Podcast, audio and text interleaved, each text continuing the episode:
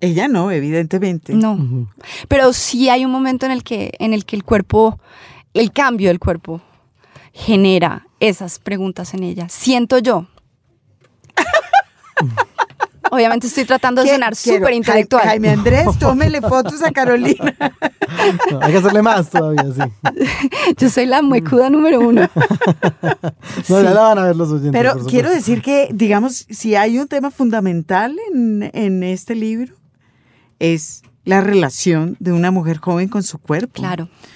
La relación eh, usted dice que no, pero a mí sí me pareció muy heteronormativa de una mujer con su cuerpo. Claro que sí, claro que sí, no estoy diciendo que sí, pero siento que es a partir de la enfermedad que Isabel realmente se plantea esa, esa o sea, que descubre o se plantea o se pregunta sobre esa feminidad heteronormativa precisamente.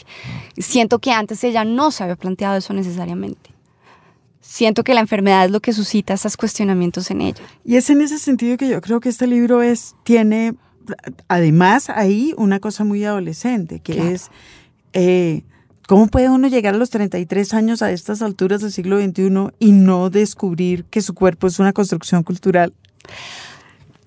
Pero es que la adolescencia, Margarita, hoy en día es hasta los 35. Eso, bueno. Sí, es verdad. Y creo que yo también ahí planteo algunas dudas respecto al tema de la maternidad y, ese, y el fin de esa adolescencia, ¿no? Ah, de alguna manera, el del tomar la decisión de no tener hijos nos deja un, en un espacio en el que los demás juzgan adolescente y ella vive a, la, a, plenitud esta vida sin responsabilidades, sin ataduras, en donde ella solo responde por sí misma y en donde ella es en el mundo sin nadie más. Hasta que hay ese tema, pero tocado muy livianamente, la actitud de Isabel en relación con la maternidad. La actitud de Isabel de repulsión adolescente con la maternidad, que creo que todos hemos padecido. Ahora esta vieja cree que porque tiene un hijo, no, todos tenemos que hablar de eso. Sí, exacto. Bueno, hay eso, pero es adolescente, yo siento, usted no, claro que sí. Pero es que yo siento, y esto siempre me ha molestado mucho cuando los propios autores tratan de interpretar su libro porque creo que eso es deber del lector. Pero. Eso no es deber del lector. Eh, no, es opción del lector. pero en fin. sí. Em, sí, qué pena, no, no hay deber de nada. No. Uno no está obligado a nada. Pero em, pero yo sí siento que ella es una persona que ha vivido en una burbuja o en una madriguera, como Carolina como la marmota. Sus marmotas, sí. Y que de, un momento a otro tiene que salir de esa madriguera y ver el mundo y darse cuenta que hay alrededor porque el tiempo se le está acabando. Y ella tiene que, de alguna manera, entender qué ha pasado con ella, cuál ha sido su historia, de dónde viene y a dónde va. Y sí, claro, tiene todo que ver con la adolescencia, con el fin de la adolescencia y la llegada a la adultez. Y en este caso una adultez muy súbita y muy agresiva porque es la adultez del, tiempo que se nos acaba, ¿no? Del tiempo que está sonando ahí, el clic, clac, clic, clac, clic, clac, clic, clac. Quiero tocar otro tema ahí que también está relacionado con el cuerpo brutalmente en el cuaderno de Isabel, que es la sensación que tiene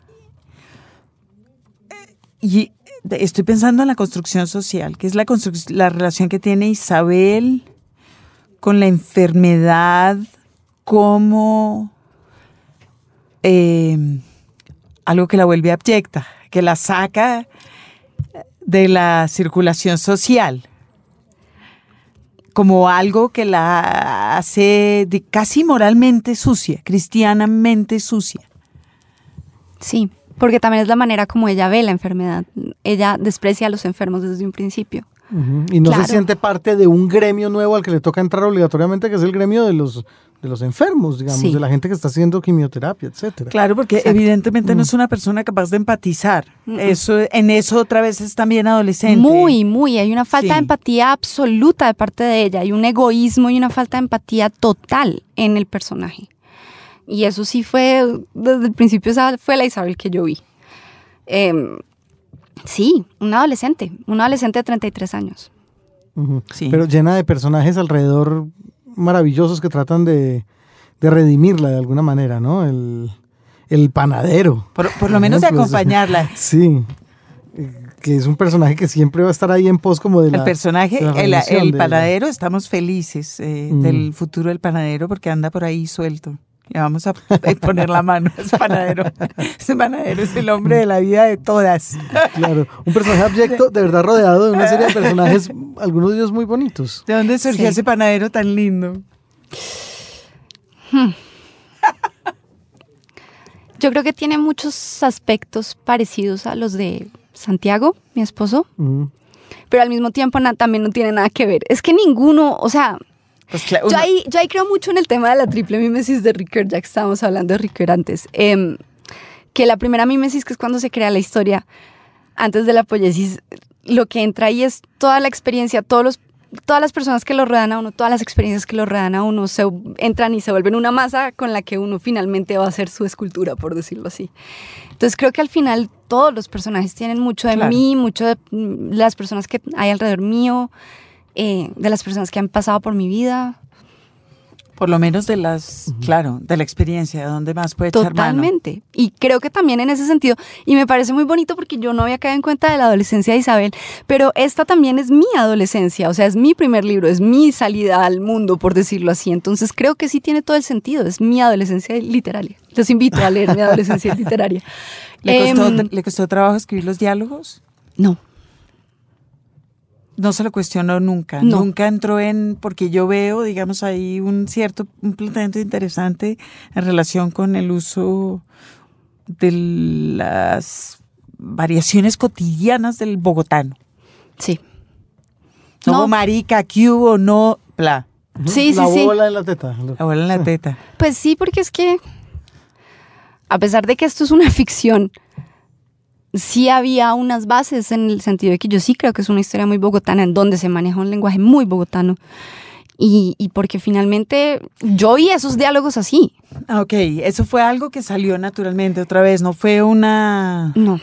Es, no peleó con esa decisión, a mi pregunta, fue que salieron así y así se Para nada peleé con esa decisión, es más, hay una cosa muy chistosa que me pasó. Yo me acuerdo que ya hace muchos años había leído una charla de Cortázar en La Habana, que es donde habla de que, que la novela tiene que ganar por puntos y el cuento por knockout. En donde él decía que él sentía que las historias que él escribía ya estaban, ya existían, pero que él era simplemente como el transmisor que a él le llegaban y él las, las copiaba y las escribía y las, las, las brindaba al mundo, por decir así. Y aunque yo toda la vida me he dedicado a escribir, yo no sé hacer nada más realmente. Me he ganado el pan de todos los días escribiendo, siempre. Nunca me ha pasado algo así en que yo sentía que me estaba haciendo susurrada la historia, o sea, yo estaba oyendo lo que estaba pasando. Curioso que no haya sentido eso antes con el periodismo, cuando efectivamente lo que hacen los periodistas es contar una historia que alguien más les cuenta. Sí, pero esto era como que ya la historia, no sé, era, era, era como en un en automático que nunca había tenido. Yo, a mí siempre me ha tocado pensar mucho. No estoy diciendo que esto no lo haya pensado, no, crean lectores que no, que no pensé, sí pensé. Pero lo que quiero decir es que fue una, una, escritura mucho más. Como que la historia se me fue revelando de a poquitos. Más inconsciente, quizás. Más inconsciente. Como que la historia siempre ha estado ahí, ¿sabes? ha estado gestándose en mí. Y de, en los momentos en que yo lograba conectarme era casi un, un estado alterado de conciencia, prácticamente aunque suene loquísimo, pero sí, así era. Y yo me encontraba a mí misma riéndome frente al computador o llorando en, frente al computador, cosa que pues escribiendo un artículo jamás de los jamás me ha pasado. Y era súper desgastante. Emocionalmente fue una, una cosa muy desgastante. Y ahora que usted menciona Cortázar, ¿esto nunca fue un cuento? ¿Siempre fue una novela? Siempre fue una novela. Desde el principio. Ok. ¿Por qué? No sé, pero siempre fue una novela.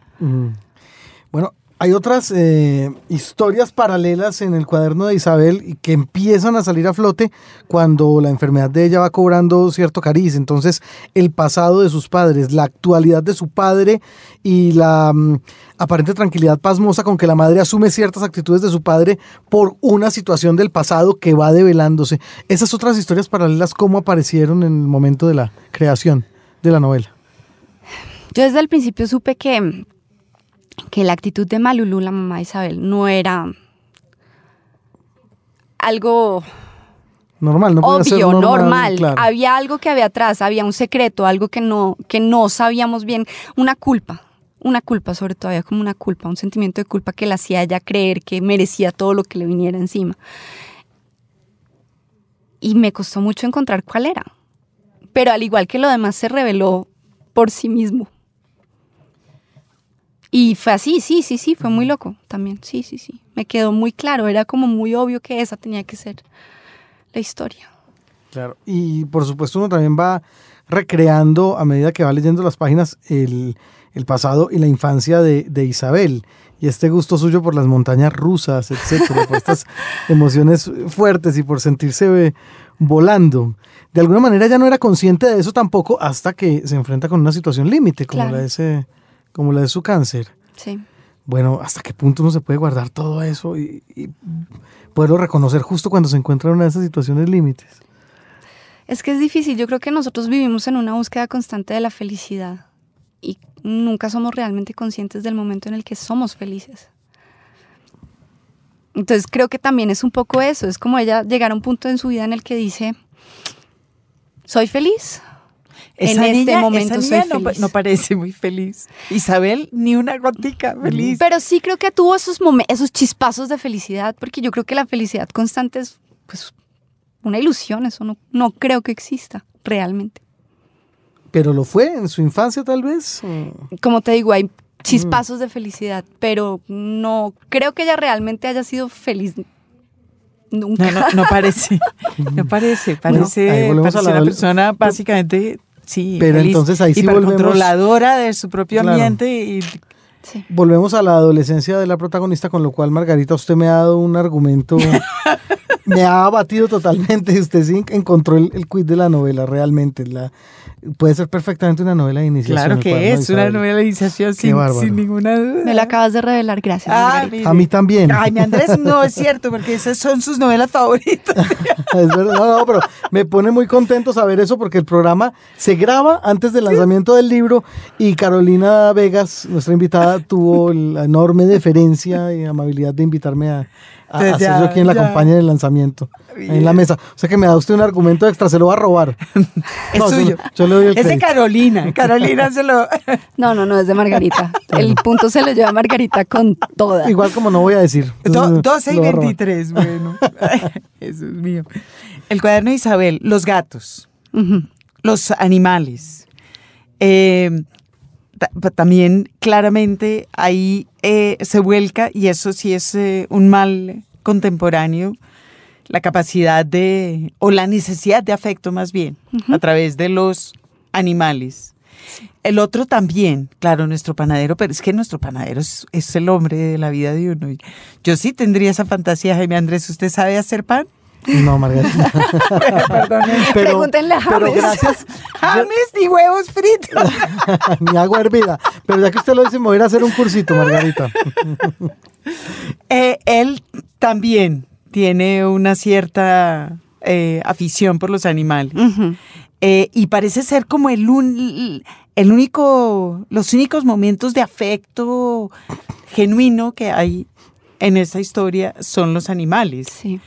Eh, ¿Le pasa a usted? ¿Usted es una persona de animales? ¿Usted...?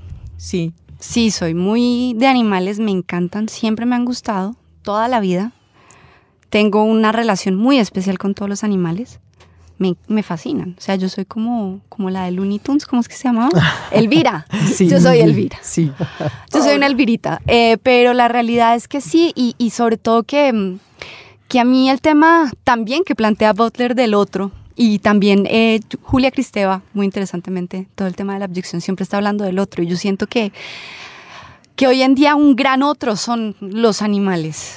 Indefensos y pasivos, son lo, que uno son el otro que uno quiera. Sí, exacto. Es, los llena uno de, contenido que uno quiere, que también es comodísimo. Sí y no, porque yo sí creo que hay una, una cierta conciencia, una cierta psiquis animal que creo que las personas que tienen animales me, me, van a apoyar en eso porque, porque los animales tienen una personalidad ah, absolutamente definida. Este también es de gatos. Yo aquí voy perdiendo 23 a 2. no, yo nunca he tenido un gato en mi vida. Claro, yo siempre he sido de perros. De perros. Pero a mí se me presentó que el compañero de vida de Isabel tenía que ser de cierta manera un gato. Ella no tenía tiempo para cuidar un perro. no, claro, yo que nunca he tenido un animal, lo entiendo. Ni el tiempo ni tampoco la paciencia. Ni las ganas. no, no, no, ¿A, usted le pasa como a Isabel que los divide a, las personas que va conociendo como les gustan los animales, no les gustan los animales? Sí, mucho. Y creo que es un error también un poco porque uno termina juzgando a la gente muy fuertemente a partir de eso. Pero sí, sí. Pero sí, claro, lo hace. Sí, lo hago, soy culpable. Eh, ¿Hizo mucha investigación médica para este...? Como curiosamente a mi mamá le diagnosticaron cuando estaba escribiendo, ya desde antes yo había estado en contacto con, con quien es el mastólogo de mi mamá y mi mastólogo, el doctor Alejandro Orozco, una gran persona y un gran médico a quien le debo nada más ni nada menos que a mi mamá.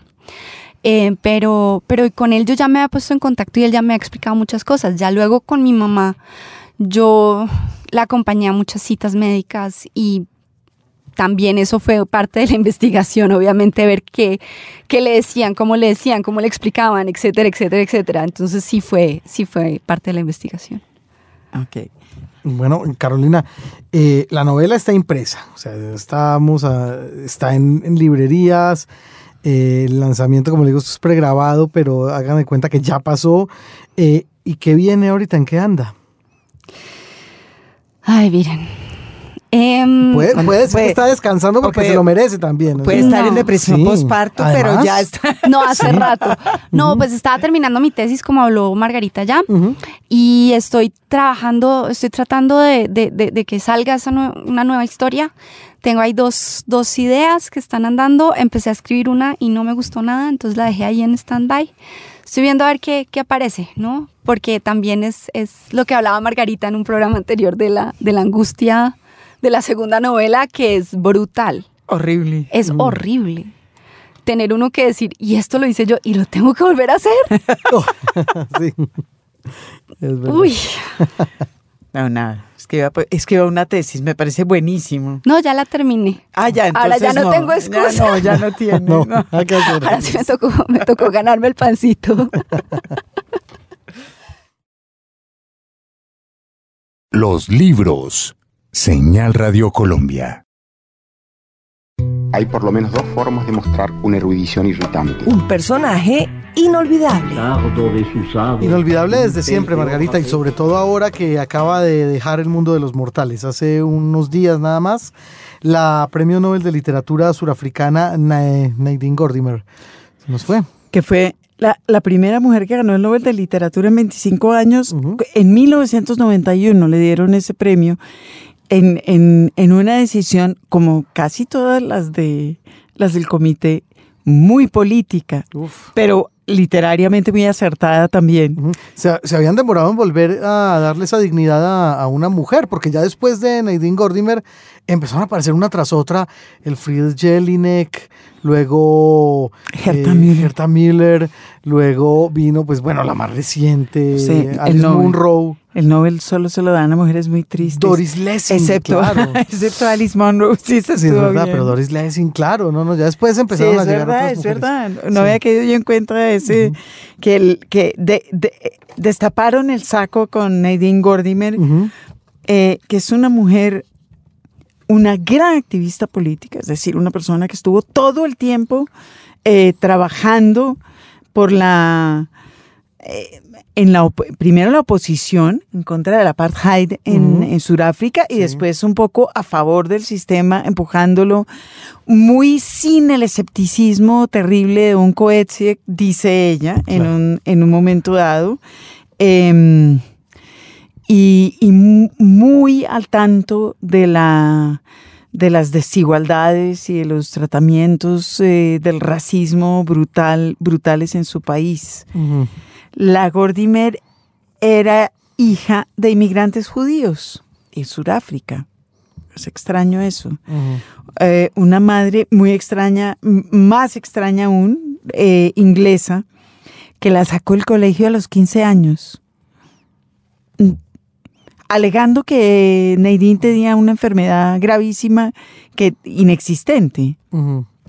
Pero la sacó del colegio y la puso a estudiar en la casa. Ella le daba las lecturas, eso, y le daba todo lo, todo lo demás. El padre nació en Letonia. Letonia. ¿Dónde queda Letonia? Jaime Andrés. No sé, la capital es Riga. Muy bien, ya, pues, ya con eso ya tenemos andado. Mm. Pues el padre venía de Letonia, em, eh, tenía un hermano relojero, él mismo creo que era joyero. Total, se fueron a vivir a Johannesburgo y esta pareja tan extraña produjo a una mujer que empezó a escribir y a publicar a los prácticamente a los 16 años. Publicó su, su primer cuento y no paró nunca de escribir. Novela esencialmente, mm, mucha, muy ocupada de la situación de, de, su país, pero sobre todo ocupada de las relaciones, de las formas horribles de las relaciones en una situación tan brutal como la situación política en eh, Sudáfrica. En español se ha traducido, al español se ha traducido bastante. Tusquets la publica, Tusquets ha publicado cinco o seis novelas de ella. Mm, después del Nobel, yo honestamente no leí nada. Eh, publicó un par de novelas que fueron muy criticadas, pero, pero bueno, siguió viviendo en su casa. Nunca se, nunca se fue de Johannesburgo, siempre se quedó allá, eh, crió allá a sus hijos y, acaba de morir a los 91 años. Así es. Mm, retomo un fragmento, Margarita, de la necrológica que hace el diario El País de España, escrita por Javier Aparicio Maidé, donde queda muy claro el tema. Dice, el enfrentamiento cultural y racial auspiciado por el apartheid que ensombreció su país desde su infancia, explica que su toma de conciencia resultara precoz y que su idea de literatura comprometida, cuando no de novela política, recorra su obra entera hasta el punto de sentir la imperiosa urgencia de decir, con voz alta y clara y en forma de advertencia clarividente, que, comillas, la responsabilidad es aquello que espera fuera del Edén de la creatividad. El acto creativo jamás es puro. Escribid, escribid, malditos, cread ficciones hasta reventar, pero sabed que cuando atraveséis la membrana de vuestra ficción, estará aguardándoos, lo queráis o no, la responsabilidad. Es el compromiso frente a la literatura, lo que caracterizó a Nadine Gordimer. Y su obra. Así es, a quien despedimos en esta edición de los libros. En verso o en prosa. Y por supuesto nuestra sección en verso o en prosa tenía que estar dedicada a Nadine Gordimer, ahora que estamos conmemorando su vida y obra, habiéndose ido de nuestro mundo a los 90 años de edad.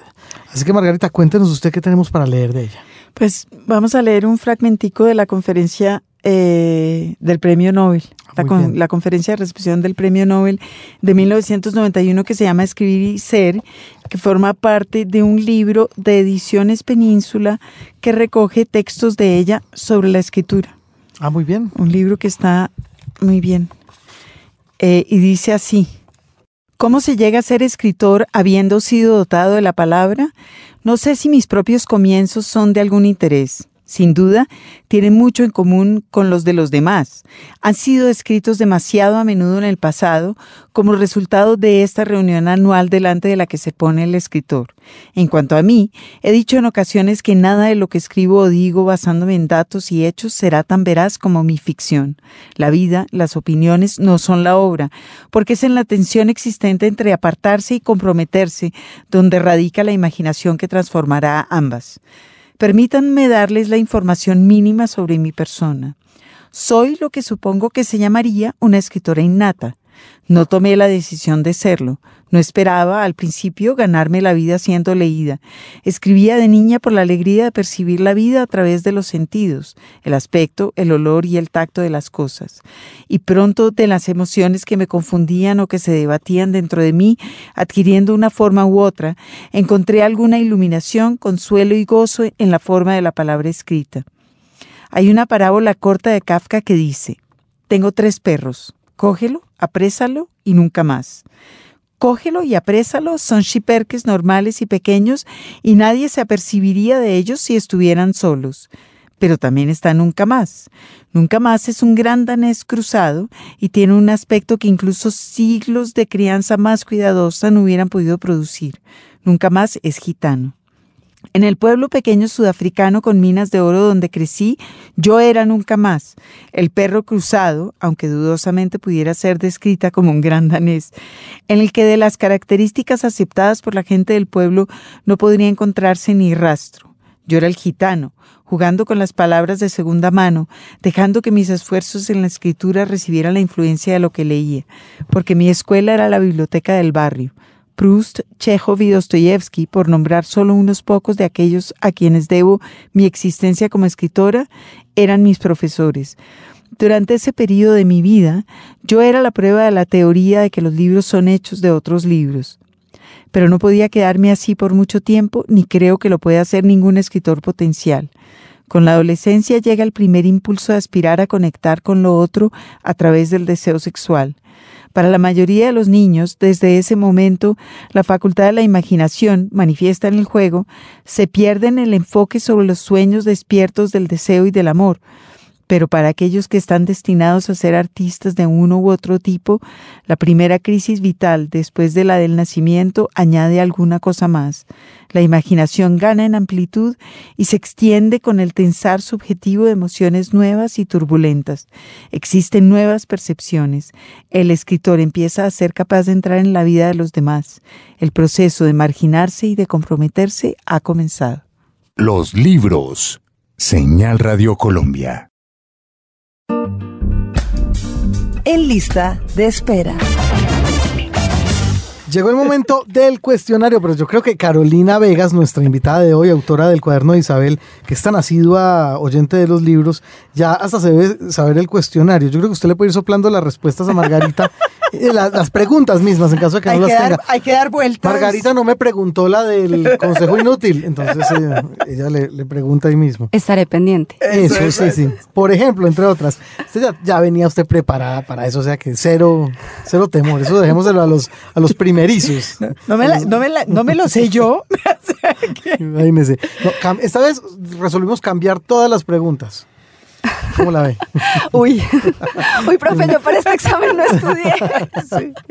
Mentiras, aquí está, el Yo me había estudiado el otro cuestionario. Yo me aprendí el A, no el B. Claro. Sí, la culebra es un animal alargado que parece la trompa de un elefante, el elefante es un paquidermo. Eso, eso, eso, Exactamente. Bueno, aquí está el cuestionario de Margarita Valencia, de esta sección llamada Lista de Espera. Lee. Sí. ¿A qué horas? A mí me gusta, la verdad es que yo leo a cualquier hora. Yo leo a cualquier hora y me encanta cargar libros en la cartera. Me encanta sacarlos a pasear. Entonces yo en cualquier espacio que, tengo, de cualquier sala de espera o cualquier momento que me toca, leo. Y por lo general también leo mucho por las noches antes de irme a dormir. Isabel llevaba para leer New Yorker, Marie Claire y El Malpensante. Sí. ¿Usted lee New Yorker, Marie Claire y El Malpensante? Sí. sí. No, yo no estoy segura de que eso es algo que yo quisiera leer mientras me hacen una quimio. Uy, no me ha preguntado Es una eso. pregunta. Es una buena pregunta. No, no sé. Pero me gustan mucho las tres revistas. o sea que van, se van, carajo, entre la cartera. Por supuesto. Entonces la saca a pasear y los vuelve pedazos, como yo. Sí, los rayo, los Además porque usa mochila, que es, que es el peor enemigo de los libros. Absolutamente, los rayo, los marco. Todo. Y usa, también tiene iPad, tableta. ¿Lee ahí? Tengo iPad, leo ahí. Lo último que leí fue, porque hay una cosa maravillosa de iTunes que te regala libros clásicos. Sí, y ahora usted tiene en la mano, eh, cortesía de Valentín Ortiz, unas tareticas de coser para que baje todos los libros de libros al viento. Que están preciosas. Sí, eso, eso se las baja a iTunes. Maravilloso, ¿no? Me las va a bajar todas. Em, lo último que he leído es a Jane Austen en iTunes, porque me salió gratis. Ah, y así no me tocó llevarme a todo mi Jane Austen a México, sino que lo tengo siempre conmigo. Que eso sí, otra vez, como su amada Almudena, es voluminosa. Sí, muy. Entonces está leyendo Jane Austen. Leí, leí hace poquito, releí Sensatez y Sentimientos en el iPad y me pareció buenísimo. Sí. El iPad, también el libro, obviamente lo amo, pero digo, el iPad me pareció fabuloso. Entonces lee, de día, de noche, no tiene horas particulares. No, no tengo horas particulares de lectura y desde que estoy dedicada a la escritura y al estudio, eh, pues obviamente tengo más espacios para leer. Entonces en cualquier momento que me antoja, agarro mi librito y me voy a la sala y ¿Y en serio la lectura de la universidad y la lectura de, eh, de ocio o de amor no riñen? ¿No se pasa peleando con Ricker y no quiero leer este libro a la memoria ya? sino las novelas de Jane Austen. ¿No tiene muchas conversaciones con usted misma sobre eso? No. No, perfecto, pasa del uno al otro. Paso del uno al otro y además me gusta, yo soy muy ñoña. Pero, le, pero sin, eh, sin ninguna complicación. Hay veces que obviamente la teoría es difícil, que uno empieza a leer y si está desconcentrado se puede demorar 38 horas en el mismo párrafo. Pero, pero no, me gusta, siempre me ha gustado. Sí, pero no, no tiene absolutamente ningún problema con eso. No, no. se hace trampa, ni al revés. En, vez de estar leyendo a Jane Austen en la cama, se lleva a la Cristeva. Bueno, a veces he de confesar un poco de indisciplina, pero por lo general, si algo me dejó mi cultura alemana es el imperativo categórico kantiano. Y además de lo que le toca leer en la universidad, ¿tiene un género favorito? La novela. La novela. ¿Lee poesía? Muy poco muy poco y me declaro bastante desconocedora de la poesía como tal. A pesar de ser educada en alemán. Sí. Que tiene tanta y tan espléndida y maravillosa. Sí, y eso que yo tenía un profesor, tuve un profesor en, el, en el bachillerato, un alemán, Herr Stein, que nos hacía aprender de memoria poemas de Goethe y además luego nos ponía a recitarlos de para adelante, de para atrás. Como, toca, perfecto. Y, y, y, pues sí, todavía me acuerdo de varias cosas, pero, pero así que yo diga, voy a leer un libro de poesía por mi cuenta, poco. Pues ya le, ya le llegará, ya nos contará con la próxima novela. Seguro. Si sigue en brazos de la novela. Eh, su especialización, su maestría es en literatura hispanoamericana contemporánea, que está formada esencialmente de novela y ensayo. Sí. ¿Es su novela favorita esa o le gusta más eh, la inglesa del 19? Es que a mí me gustan muchas y muy variadas. Sí. ¿Y últimamente? Últimamente estoy leyendo mucho Margaret Atwood. Sí. Me encanta. Que además, curiosamente, ahorita estoy leyendo. le gustan las novelistas que, le, que escriben novelas largas, carajo. Sí, qué horror. Ya, estamos viendo que tiene ese gusto. Quedó clarísimo. Sí, sí, con George Eliot, por favor. sí. Sí, me gusta mucho Margaret Atwood y ahorita estoy leyendo un, un ensayo de ella sobre la escritura muy bonito, muy interesante. Ok. Acaban de publicar, acaba de publicar la Atwood un ensayo sobre la Gordimer muy bello. No lo he leído. Guardian. Pues salió hace un ratito. Voy a fijarme. Búsquelo, está bonito. Claro que sí. Em, entonces le gustan las novelas largas de mujeres. Me gustan las novelas, no, pero también las cortas. Me gusta Clarice Lispector mucho y, ella es de más de novelas más cortas. Ah, le gusta Clarice Lispector, a pesar de que hablamos antes de empezar el programa de la dificultad de la literatura experimental. Sí, pero ella, ella, ella tiene algo especial que, que hace que leerla sea un placer, precisamente también por esa atención que le pone al lenguaje. Creo ¿Y que... lee, lee portugués o la lee la traducción de Ciruela? Las leo en la traducción de Ciruela. Quisiera saber portugués, pero no, no sé portugués. Bueno, ¿qué libro has regalado muchas veces? Varios. A mí me gusta mucho regalar libros. libros. Em, de los últimos que he regalado a, varias a su Isabel le regalan bonos. ¿A usted no la cabrea que le regalen bonos? No, me gusta. Sí, ¿verdad? Porque no me gusta que me definan qué quiero, qué tengo que leer. Ah. Pero me gusta definirle a los demás. Claro. Entonces, de los últimos que he regalado bastante ha sido Los Hermanos Cuervo de Andrés Felipe de Andrés Felipe Solano. El hombre que no fue jueves. de Constein. que me encantó, me pareció fabuloso. Y em, Cómo ser mujer de Caitlin Moran, que es una escritora inglesa, que está buenísimo ese libro también. ¿Qué es qué? No lo conozco. Es un ensayo sobre feminismo, pero escrito de manera muy desparpajada y muy graciosa, eh, como replanteando las teorías de antaño a hoy. Muy bueno. Ella es una columnista inglesa, muy famosa, ya es como una rockstar allá, pero, pero el libro es, vale mucho la pena. Bueno, ¿qué libro no regalaría nunca? Me va a matar Margarita. No. Tokyo Blues de me, A mí me haría, me haría pena matar a mi pita. Sería poco vergonzoso. Sí, Jaime Andrés me miraría mal. y James. Puedo mirarla feo, espere. ya me, me, echó la mirada matadora. Sí, no, Tokyo Blues de Murakami. No he podido con Murakami. ¿Con Murakami en general o, con esa en particular? No, la terminé. Pero. eh, pero eh. no. ¿Tuvo un libro favorito durante la adolescencia? Judy Bloom, ya, ya confesó. Pero tuve dos más. A ver. Ya un poco más tarde tuvo otro que era eh, que se llamaba La niebla de Avalón, de una escritora que se llama Marion Zimmer Bradley, que es como el ciclo arturiano, pero contado desde mm, eh, Morgana Le Fay. Muy bonita historia. Eh, literatura fantástica, pero precioso. Y ya cuando estaba un poco más grande descubrí las cartas cruzadas de Jaime Jaramillo. De Darío. De Darío, perdón. Está bien. De Darío Jaramillo Es- Agudelo. ah, pero y, mm, un salto radical de la literatura fantástica a Jaramillo Agudelo. y fue también un descubrimiento precioso. Ese libro ¿En el Me colegio encanta. o en la universidad? En la universidad, eso Sí, fue a ¿verdad? principio, como fue primer semestre de la universidad. Eh, Qué pena, señor Darío Jaramillo, lo siento mucho. ¿Y tiene una Biblia hoy? Además de la que trae de clásico. No creo en las Biblias, pero En serio, yo sí creo en las Biblias. Tengo una diferente todos los días, pero son Biblia. pero, pero además del clásico que traigo, eh, y Sentimiento de, de Jane Austen y Mrs. Dalloway de Virginia Woolf. Ok. Que es un libro al que vuelve y vuelve. Y me vuelve. encantan. Y me encantan. Mm, Muy diferentes. Sí, absolutamente. Pero, pero es que a mí me encanta esa mirada a lo íntimo. Esa mirada a la, is- a- a- a la intimidad de las Como personas. diría Virginia Woolf, escrito desde la cocina. Exacto, me encanta, soy muy boyerista y eso creo que es lo que más me gusta de esos dos libros. Ok. Ya vimos que tiene eh, pudores a la hora de declararse una escritora. Eh, escribe en computador, escribe a mano. Siempre llevo un cuaderno en el que voy poniendo, an- anotando cosas y como haciendo perfiles de personajes y mirando qué, qué está pasando, mirando en el calendario qué está pasando en ese momento como para tener una idea de por dónde va la historia y no perderme.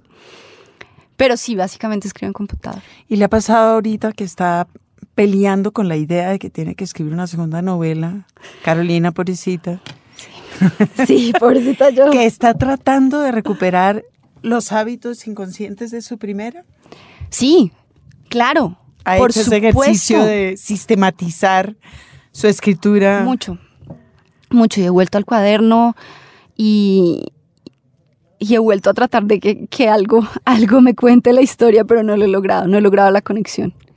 No he logrado hacer conexión, creo que Pero es escribe eh, para revistas. ¿Qué clase de cosas escribe? Pues últimamente, no, yo escri- he escrito de todo, o sea, en el tema alimentario he escrito de todo. Desde guías de viaje Sí. hasta mm, cubrir para el espectador la muerte de Gabriel García Márquez desde México. O sea, Sí, el espectro es amplio. sí. Pero sí, no, no, no, escribo de todo. De todo un poco. O sea que no tiene problemas. No. El problema es con la asignación de la historia. El problema es la historia en este momento. sí. Vamos a empezar a mandarle y a pedirle a nuestros oyentes que le manden twitters a Carolina, arroba Carito Vega, ¿verdad? Carito Vegas. Carito como Las Vegas, Vegas. con ese, que le empiezan a mandar eh, ideas eh, de historias, para asignaciones, tareas. Tarea. Para mañana. Escriba de esto. Sí, Lee mientras escribe, leía mientras escribía el cuaderno de Isabel, Sí. cosas relacionadas. No. No, yo leo de todo. Y como ya dije que yo sufro de Sí, pero no, sincretismo de- no- esquizofrénico. no fue a buscar eh, No. eh, inspiración en ninguna parte, es No. decir, ya eso lo tenía claro. no, esa la tenía clara. ¿No tuvo tropiezos técnicos en la escritura del cuaderno de Isabel? Uno siempre se está peleando con el lenguaje cuando escribe. Solo con el lenguaje. Siempre. Sí, ese fue como el tropiezo técnico más grande.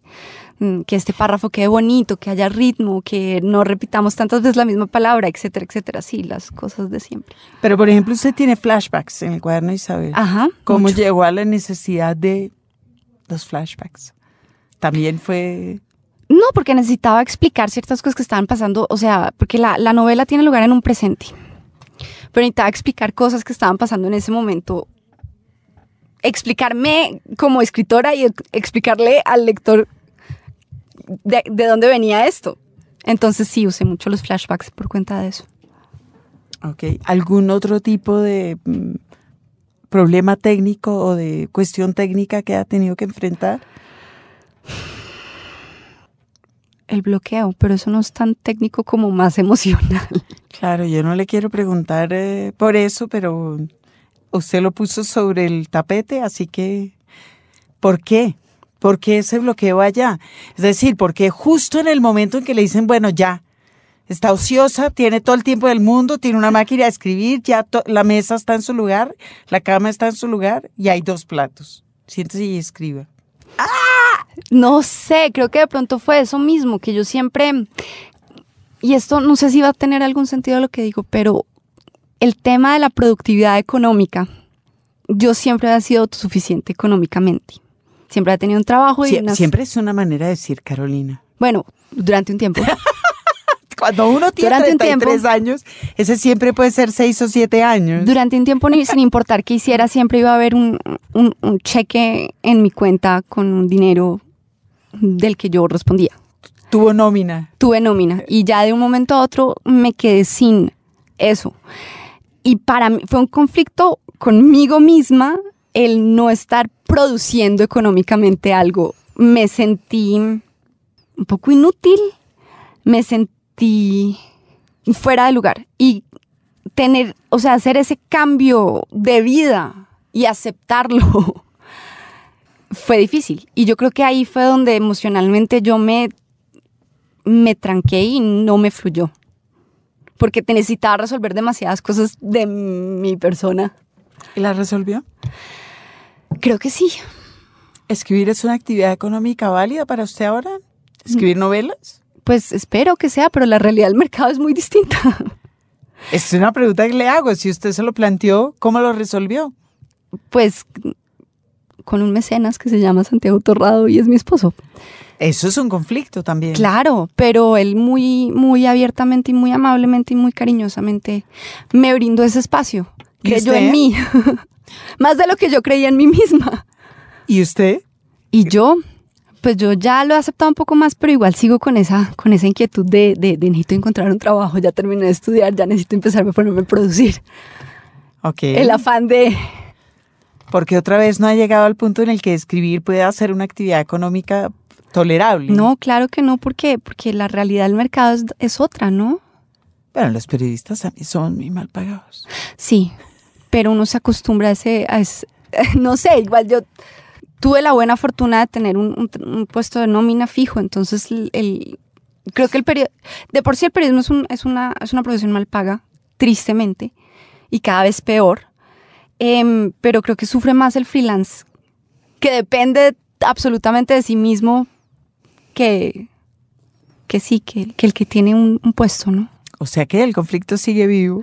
Sí, Margarita, no. Esto es, un, esto, es un, esto es una sentada psicoanálisis. ¡Qué horror! ¡Brava! ¡Qué horror! ¿Oye música mientras escribe? Sí. ¿Qué? Casi todo el cuaderno lo escribí mm, oyendo a Lorina McKennitt, que además vuelvo al tema, a la pregunta sobre la poesía porque acabo de caer en cuenta una cosa. Y es que hay una, yo no soy muy de poesía, no conozco mucho de poesía, pero hay un poema que siempre me gustó mucho, que es eh, The Lady of Shalott de Alfred Lord Tennyson. Y ella tiene una versión musicalizada de ese poema. Precioso. No la conozco, me tiene que mandar un enlace para oírlo yo y la, después. Y me encanta. Ella es, ella hace música celta, y mucha, o sea, lo que llaman música del mundo. Pero tiene una voz que a mí me gusta mucho, logro no concentrarme en la letra, sino... Y esa fue su compañía. Y También una voz femenina. Sí. Las mujeres me, me rodean. Me rodean. Bien rodeada, aparentemente. Sí, creo que esa ha sido siempre algo que ha estado, pues es como una, una pregunta, un algo, una sí, es algo que siempre ha estado, una, inquietud que siempre ha estado ahí, ¿no? ¿Ve televisión? Sí. ¿Qué? Soy una televidiota total. En este momento estoy viendo Episodes, Girls, Orange is the New Black, Game of Thrones, Big Bang Theory, New Girl y The Mindy Project. Otra vez, mujeres venteadas. Ala, sí. Muy bien, yo sé que por ahí irá saliendo algo. Está claro que la tendencia de género en, el, en la maestría va a marcar su escritura. Va a ser horrible, le va a tocar admitir ¿Usted siente que usted es una escritora y es una pregunta genuina que le hago? ¿O es un escritor? Buena pregunta. Em, no, yo sí siento que soy una escritora en el sentido de que yo no sé hacer nada más. ¿Y, usted cree que su género, hay una marca de género en lo que usted escribe? Quisiera que no. Pero me doy cuenta que sí. Sí, sí. Pero es que también... Y, cada vez lo va a ver más y sigue viendo eso en televisión. Seguramente. Jane Austen. Seguramente, pero también porque esa pregunta nunca se le hacen a los escritores cuando escriben sobre temas de hombres. Si hay una marca de género en lo que ellos hacen. Yo ah, vivo el... hay una marca de género en lo que ellos hacen, porque yo, le voy a decir por qué, porque yo si le preguntara eso a un hombre escritor, me diría que no. Y yo... quedaría muy mal que yo me riera. Entonces, ¿para qué lo voy a preguntar? Sí, es una buena, es un buen punto. Es que los hombres hacen lo que ellos creen que es escritura universal, transparente. Sí, pero y, y, y, eso es un conflicto que yo siempre he tenido, porque las mujeres también hacemos parte del universo y el hecho de que yo haya escogido una protagonista femenina y que me gusta leer mujeres es porque soy mujer y es me declaro mujer, hay como, como eh, en, un término muy butleriano, me declaro mujer. Sí. Me reconozco mujer. Sí. He definido que mi género es mujer. Sí. Y, y, sí, vivo el mundo a partir de ahí. Inevitablemente lo acepto y lo asumo. Bien. Sí. Gracias, Margarita. Jaime Andrés, entre. Los libros. Señal Radio Colombia. Por las ramas. Por las ramas, Margarita, nuestra sección donde hablamos de la edición independiente. Hoy vamos a hablar de un hombre en particular, Antonio Ventura Fernández, y de su editorial, editorial independiente, El Jinete Azul. Editorial Jinete Azul que eh, está dedicada mayormente a la literatura infantil, por obvias razones, porque Antonio Ventura, su, dueño eh, madrileño, trabajó muchísimos años como editor de Anaya Infantil y Juvenil. Eh, y bueno, en 2010 fundó El Jinete Azul, que es eh, una editorial independiente que como muchas de las editoriales independientes de las que hablamos aquí, efectivamente tiene una marca o quiere hacer una marca, no solo en sus contenidos, en contenidos excepcionales, en la belleza de los libros, en el diseño, eh, en las ilustraciones. Bueno, tienen un catálogo absolutamente sensacional eh, que se puede revisar en edicioneseljineteazul.com. Ventura fue también maestro de escuela y además de eso fundó una revista que tuvo una corta vida, pero sigue teniendo una larga historia en España, que es la revista Babar. Eh, de manera que yo pienso que lleva muchos años recogiendo ideas sobre lo que él cree que debe ser eh, que deben ser los libros infantiles, ideas que efectivamente eh, está plasmando en sus libros. Y se percibe muy bien con, el ejemplo que usted nos trajo, que es el del que vamos a hablar en nuestra siguiente sección llamada La casita de papel. La casita de papel. Eh, no, Margarita, esta vez sí me trajo un libro muy feo. Es que estaba soñando con decir eso alguna vez, ¿sabes? Es que los libros que presentamos en la casita de papel son de una factura tan preciosa que el día que yo diga que el libro está feo es porque de verdad está algo, algo, pasa. Sí, no, mentira. Este libro es una, preciosidad, ¿verdad? Es una cosa hermosa. El problema, Margarita, es que yo siempre digo lo mismo cuando llegamos a esta sección. Claro, no. Y hago, pero es un libro de lo más bonito, de lo más bonito. Se llama el lenguaje de las cosas, ¿verdad? Así es, autora de los textos breves, María José Ferrada. Chilena. Vea usted, qué la maravilla. chilena María José Ferrada, que es, eh, bueno, jovencita del 77, periodista, y he ilustrado por Pep Carrió. Pep Carrió que sí no puede ser más español, mallorquí en este caso, diseñador gráfico. Bueno, con ese nombre es diseñador gráfico y a las ilustraciones se les ve en lo bueno que es diseñador gráfico, ah, no en lo malo. Eh, el libro es eh, un libro que se ocupa, tiene textos muy pequeños, muy divertidos, además muy divertidos para cualquier lector de cualquier edad Claro. sobre las cosas de la casa. Exacto, lo que, lo que dice el título. Las cosas de la casa definidas y en algunos casos las mismas cosas de la casa hablan, pero en sus lenguajes, en sus lenguajes particulares que nosotros no tenemos por qué entender. Necesitaríamos un traductor. Sí, pero esto es una hermosura, Margarita. Eh, si Léanos una, una, uno, una, una cosa. compartamos uno de los textos Sí. aquí presentes. A ver, vamos a buscar uno que tenga algo del, del lenguaje. Eh, este, por ejemplo, Margarita. Dice los lápices. Dice, los lápices pertenecen a distintas familias. Entre los lápices de los contadores, que son lápices exactos, 4 por 7, 28, 41 más 54, 95. Los lápices de los niños, que están un poco más mordidos y son expertos dibujantes de zoológicos. También están los lápices de los que escriben cartas y que dentro de la tinta traen flores. Flotan como si fueran pequeños barcos, como por aquí hace un día soleado, besos y abrazos para todos. También están los lápices de los poetas que escriben, suspiran, borran y vuelven a escribir. Escriben, suspiran, borran y vuelven a escribir. Y uno brevito, pues para poder hablar de, de ese lenguaje de las cosas, como lo dice eh, la autora María José Ferrada, se llama Los Baúles. Mire usted. ¿Es verdad que dentro de los baúles queda el museo de la casa? Responde el baúl en el idioma de los baúles.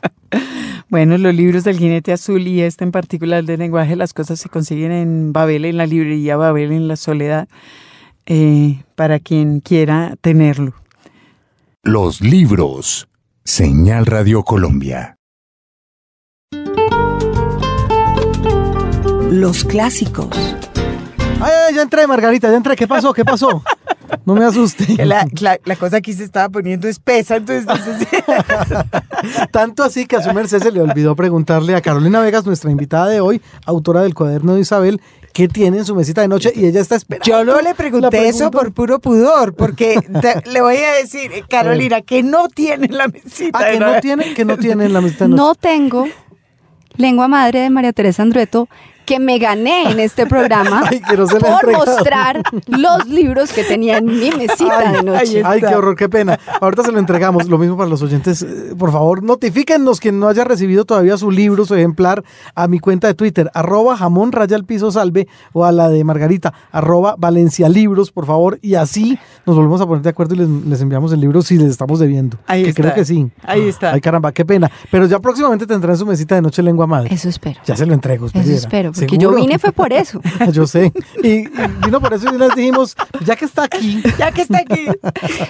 Ya Ven y que- hablamos un rato. Ya que, Bueno, ya que. ¿y a qué otros libros va a acompañar Lengua Madre en su mesita de noche? Pues en este momento tengo el que ya había nombrado de, de Margaret Atwood, que estoy Ujú. a punto de terminar, que se llama Negotiating with Ghosts, A Writer on Writing, que es sobre escritura, que es está muy bueno.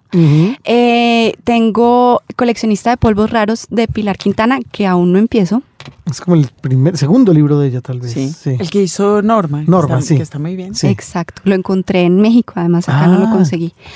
Y mm, eh, tengo todavía las memorias de Adriana de Margarita Yourcenar, que voy como por la mitad. En la traducción clásica de, de no, en la de. Julio Cortázar. Sí, Sí. exacto, exacto. Es- sí. Ah, muy bien. Ajá. Bueno, Libro que am- amamos, ¿no? Totalmente. Yo había Está olvidado buenísimo. ese libro, pero por completo.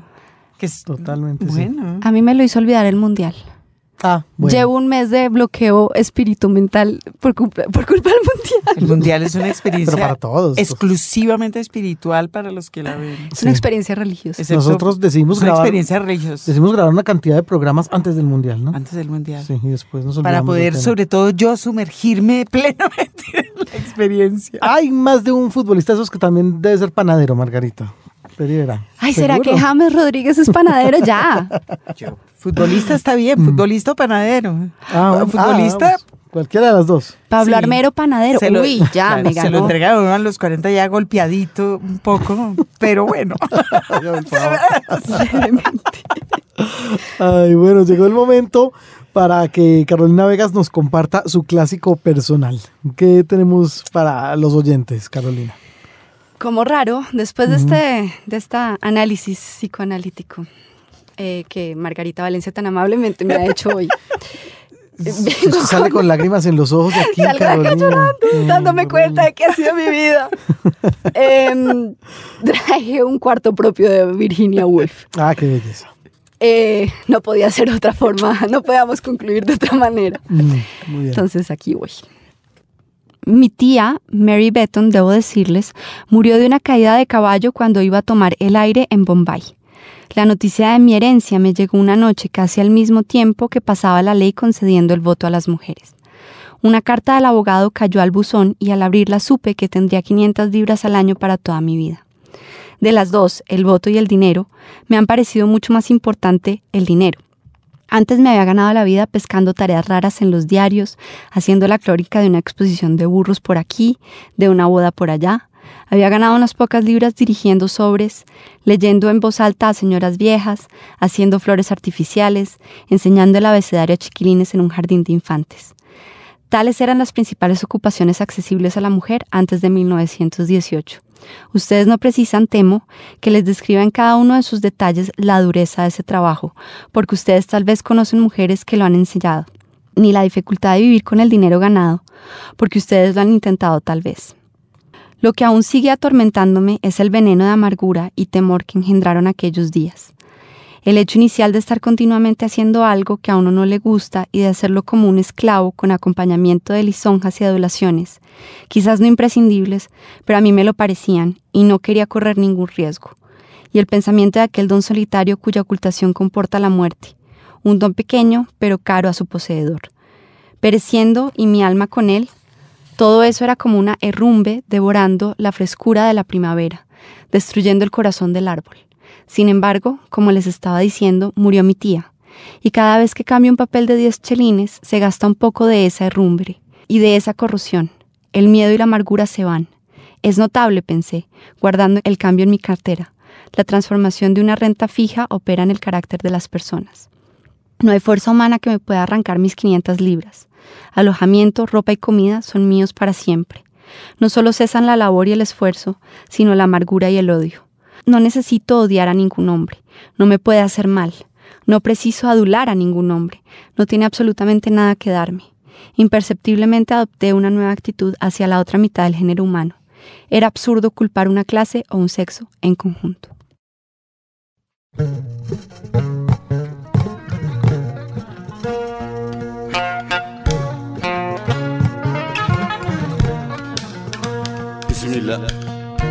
Qué gusto haber tenido aquí a Carolina Vegas lanzando su primer libro, El cuaderno de Isabel, una novela muy recomendada que ya se encuentra en las librerías. Carolina, eh, muchas gracias por estar aquí con nosotros. ¿Hasta cuándo está por Colombia? Voy a estarme hasta el 7 de agosto. Ah, bueno. ¿Y habrá por ahí alguna firma de autógrafos o algo para quienes estén interesados, supongo? les, quedo, les quedo debiendo el dato porque la verdad hasta ahorita no les sabría decir. Bueno, y el día que sale este programa, o sea, que nosotros sí tenemos puro salidito del horno. El día que sale este programa habrán pasado, ¿cuándo es el lanzamiento? Cuatro días, Fue el 23, ¿verdad? Ajá. En Lerner. Sí, en la librería Lerner de la 93 aquí en Bogotá. Nosotros previamente ya estuvimos contando el cuento en Twitter, también en nuestras cuentas para lo que contaremos, la lo contaremos. allá haciéndole barra a Carolina Vegas. Allá los esperaba a todos.